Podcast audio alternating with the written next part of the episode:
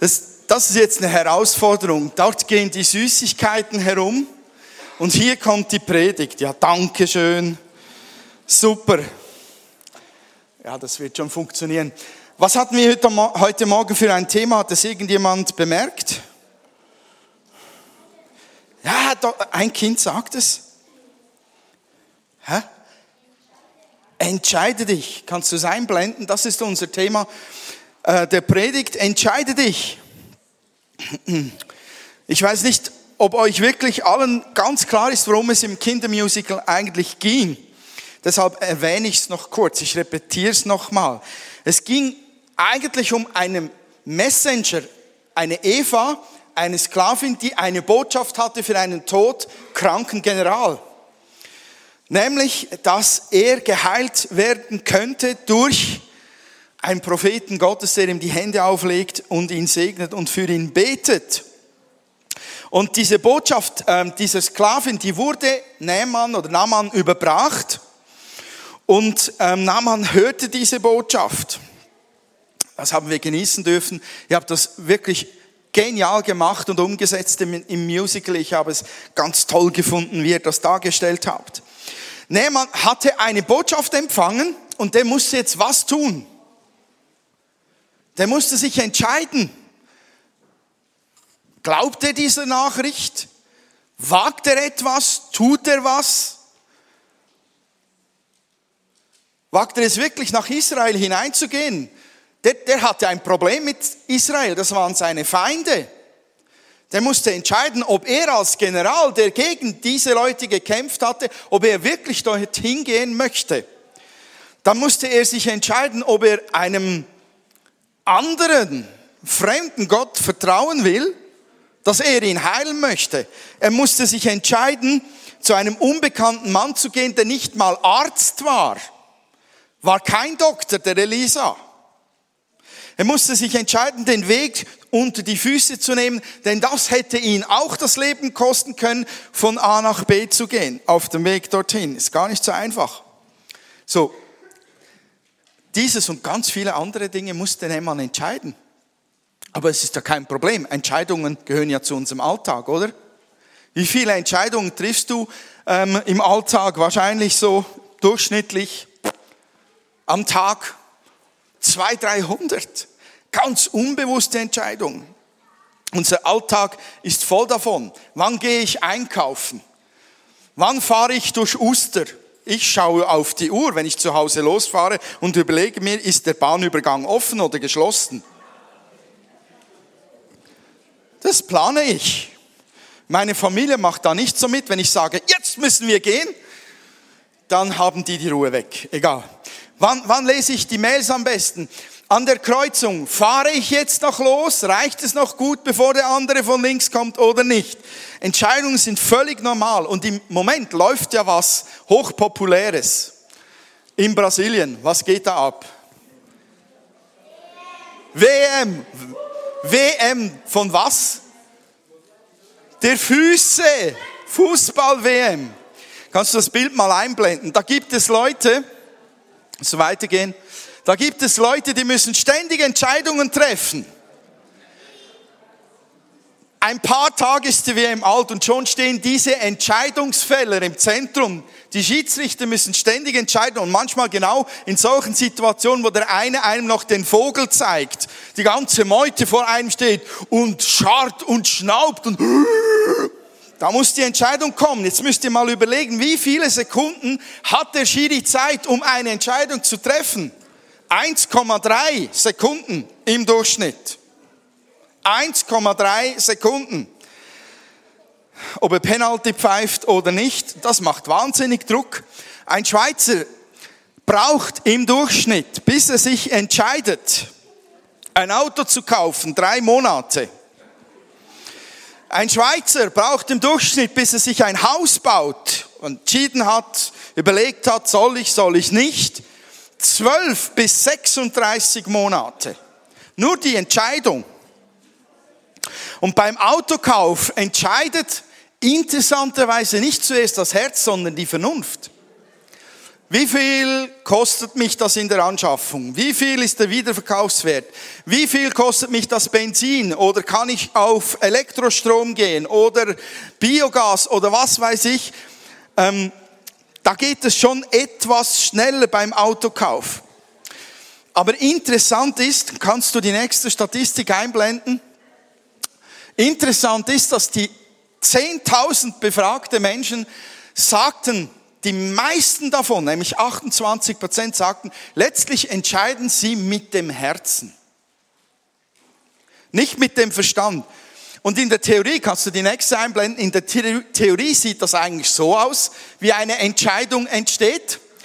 Also es geht da oben los, Entscheidungsverhalten, Entscheidungstheorie, Bias-Theorie, Informationswert, Wahrnehmung, vollkommen a priori Urteil, Informationsverarbeitung, Risikomanagement, Diskussion, Risiko, und da kannst du das nächste einblenden und am Ende entscheidet man doch mit dem Herzen.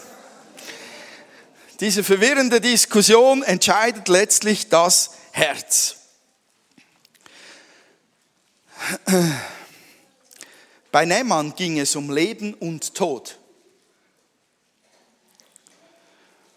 Und ich kann mir vorstellen, dass man da ähm,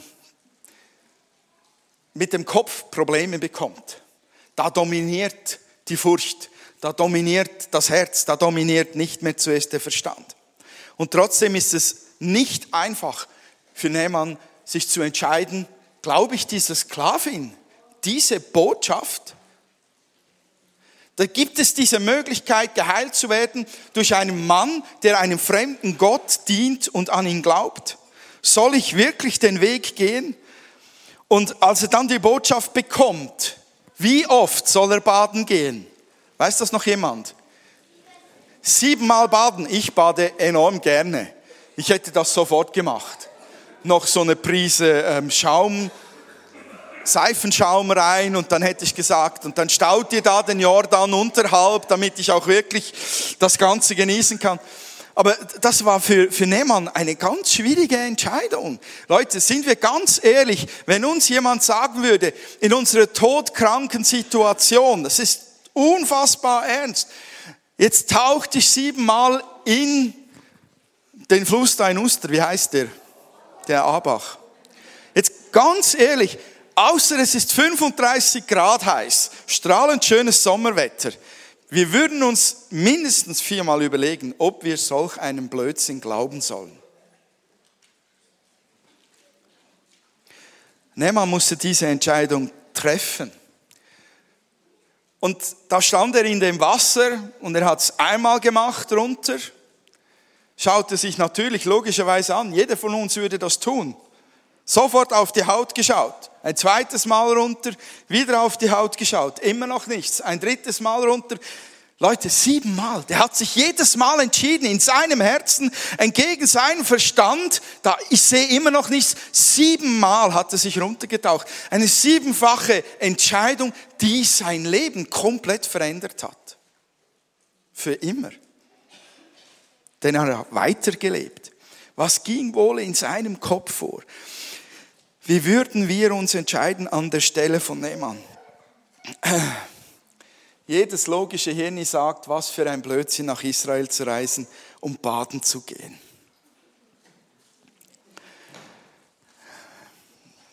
Aber eben auch hier, lebenswichtige Entscheidung trifft man im Herzen. Und an seinem Herzen gehen all diese Gedanken vorbei, all die Logik und all die Fragen und all die Gefühle und die Angst und so weiter. Und sein Leben ändert sich total an diesem Punkt, als er sich entschieden hat, sein Vertrauen in diesen Gott zu setzen, von dem der Elisa und die Sklavin gesprochen hat. Die Herzensentscheidung. Und liebe Freunde, es gibt in der Bibel ein Wort, das unfassbar wahr ist. In Sprüche 4, äh, im Vers 23 steht, vor allem aber behüte dein Herz, denn dein Herz beeinflusst dein ganzes Leben. Wie war im Fall von Nehmann? Der Kopf sagte ihm etwas anderes und das Herz sagte ihm, ich entscheide mich zu glauben. Ich entscheide mich, Gott zu vertrauen. Das Herz hat sein Leben gelenkt. Es hat sein Leben gerettet. Und es zeigt, dass sich die Entscheidung im Herzen für Gott gelohnt hat. Entscheidungen zu treffen unter dem wirklich Einbeziehen von Gott, was er denkt, wer er ist, was er will für unser Leben, ist sinnvoll. Es ist sogar, tönt witzig, aber es ist vernünftig. Weil Gott der Schöpfer ist von uns Menschen, weil Gott Pläne hat mit uns Menschen, weil er der Herr ist über die Zeiten, weil er der Herr ist über das Leben und den Tod, weil er der Herr ist über alles, was geschieht, weil er lenken und leiten kann. Deshalb ist es vernünftig, diesem Gott von Herzen her zu vertrauen und sich zu entscheiden, an ihn zu glauben. Nähmann hat es vorgemacht. Ich kenne die Geschichte von euch hier drin, von jedem Einzelnen nicht. Ich sehe Gäste und es ist so schön, dass ihr hier seid und Teil auch ähm, dieser, dieser Zeit des Kindermusical warst. Ich finde es phänomenal. Danke, dass ihr eure Kinder geschickt habt. Ich kenne eure Geschichte nicht genau. Ich weiß nicht, was ihr glaubt. Ich weiß nicht genau, wie es euch geht. Ich kenne eure Gedanken nicht. Wir hier in, in dieser Freikirche haben ein klar überzeugtes Fundament von Glauben an unseren Gott, so wie wir ihn in der Bibel finden, und an seinen Sohn Jesus Christus. Und wenn dieser Morgen unter dem Namen Entscheidung steht, dann, dann schlägt mein Herz ganz besonders für euch, Gäste. Und ich möchte euch ermutigen zu sagen, ich möchte Glauben wagen. Ich entscheide mich in meinem Herzen es einem Nähmann nachzutun, um mein Leben von meinem Herzen und meinem Vertrauen zu Gott lenken zu lassen. Dies ist eine Einladung dieser Morgen, eine Einladung zur Entscheidung an Gott zu glauben. Durch den Glauben an Jesus gewinne ich für jeden neuen Tag ganz kostbare Entscheidungshilfen. Mein Glaube hat mit diesem Leben 100% zu tun. Wenn ich Entscheidungen treffe, ziehe ich Gott mit ein und weiß, ich habe einen Helfer auf meiner Seite, der mir hilft dabei. Wir haben äh, drei Kinder. Die älteste hat gerade, steht so ein paar Tage vor dem Ende der Lehrabschlussprüfungen. Und ich weiß noch, als sie damals zu uns kam und wir darüber geredet haben, ja, was soll sie denn für eine Lehre machen? Da hat sie so tendiert zu einer Lehre Polymech. Und wir haben gefunden, innerlich haben wir uns abgesprochen, wir haben gedacht, in ihrem Herzen ist so viel mehr Kreativität, als im Polymech letztlich umgesetzt werden kann. Und sie hat das Zeug zum Lernen. Sie schafft eine höherstehende, qualifizierte Lehre. Und dann haben wir als gute Eltern sie versucht, unauffällig zu beeinflussen. Aber innerlich haben wir natürlich auch eine Entscheidung getroffen, auch gebetet und Gott gesagt, Hilf uns, dass wir das Richtige tun. Weil auch wenn du dein Kind beeinflussen möchtest in eine Richtung, hoffst du doch darauf, dass es du richtig siehst und, und in die richtige Richtung versuchst zu beeinflussen. Und dann hat sie sich entschieden, eine Grafikerlehre ähm, zu starten. Super, das, das war unser Wunsch für sie, weil sie dort ihre Kreativität entfalten konnte. Und wir dachten, gut gemacht, gut gemacht, gut gemacht, Schatz. Und dann nach einem Jahr ging der Betrieb pleite. Und da kommt man schon ins Grübeln. Haben wir uns falsch entschieden? Haben wir Gott falsch verstanden? Aber auch da, mitten in dieser Situation, spürten wir die Nähe und die Unterstützung und die Führung und die Ermutigung und den Trost und den Frieden von Gott. Auch in der Phase. Und dann ging es ein paar Wochen hin und her. Wir haben natürlich gebetet, wir haben Gott gebeten, zu helfen und ähm, unsere Debbie musste Entscheidungen treffen, wie geht es weiter, wo bewerbe ich mich. Wir haben sie ermutigt bei den Erwerb äh, Bewerbungen und dann kurz vor den Ferien, wirklich, es war zwei Tage vor den Ferien, stand da am Bahnhof, kam sie an und sagte, ich habe die Stelle, die ich wollte. Und konnte die Lehre nahtlos weiterführen. Und natürlich, das war genial. Aber bis dorthin haben wir innerlich Momente durchgemacht, wo ich erlebt habe, dass Gott real ist und führt und bei jeder Entscheidung hilft und trägt und tröstet und auch dort, wenn man die Gefühle so Achterbahn fahren lässt, stärkt und durchträgt. Ich glaube, wer sich entscheidet, Gott zu vertrauen und sein Leben mit ihm zusammenzuleben, der hat einen riesen Mehrwert schon für dieses Leben darin, dass Gott ihn wirklich segnet und führt und leitet in Entscheidungen und trägt und tröstet. Und selbst wenn ich es verhaue, ich weiß, mein Gott tröstet mich und hilft mir aufzuräumen. Und dann auch die Ewigkeit. Die Bibel sagt uns, wer Gott vertraut in diesem Leben, wird in Ewigkeit mit ihm zusammen sein. Keine Tränen mehr, keine Lasten mehr, keine Sorgen mehr, keine Sünde mehr. Herrlichkeit. Was für eine Aussicht für den, der sich im Glauben entscheidet, Gott nachzufolgen. Dann gibt es unter den Gästen, gibt es dann auch noch alte, eingesessene christliche äh, Oldies, Hasen, die schon 20 und 30 Jahre unterwegs sind mit Gott. Wie viele Entscheidungen hast du wohl schon getroffen auf deinem Lebensweg? Wie oft hast du mit Gott schon gefochten und diskutiert und gesagt, gib mir die Antwort, zeig mir den Weg. Euch will ich ermutigen, bleibt dran. Bleibt weiter unterwegs, entwickelt noch ein tieferes Gespür für die Stimme Gottes, lernt noch besser hinzuhören, behaltet euch offene Herzensaugen, weil Gott noch mehr in, in seine Pläne euch einführen möchte und weil er einfach mit euch ist. Wie bei Debbie der Geschichte, wenn sich etwas nicht gleich so einrenkt, liebe christlichen Geschwister, auch wenn sich nicht gleich etwas so einrenkt und perfekt aussieht, ist Gott doch trotzdem immer noch der Herr und mit uns. Lassen wir uns nicht entmutigen auf dem Weg durch Kreuzungen, durch Winkel und manchmal auch durch eine Sackgasse, wo man zurückgehen muss an den Anfang des Weges und neu starten muss. Wir haben den besten Helfer, den treuesten und liebevollsten Vater, den es überhaupt gibt, auf unserer Seite.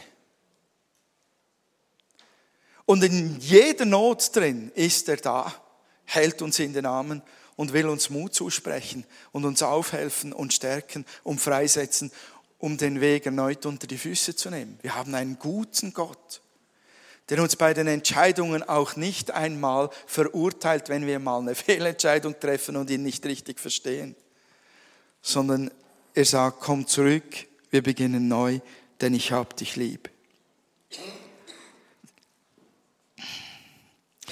Ja, dies ist ein Entscheidungsmorgen.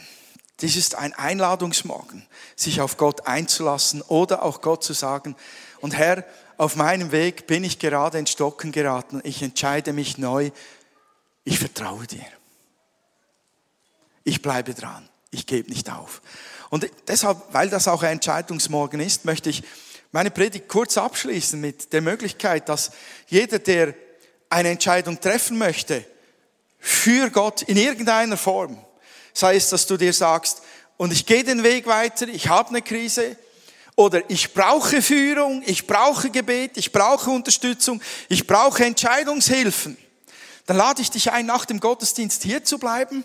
Hier vorne werden einige Leute da sein vom Ministry-Team, die sind bereit, um dich zu unterstützen.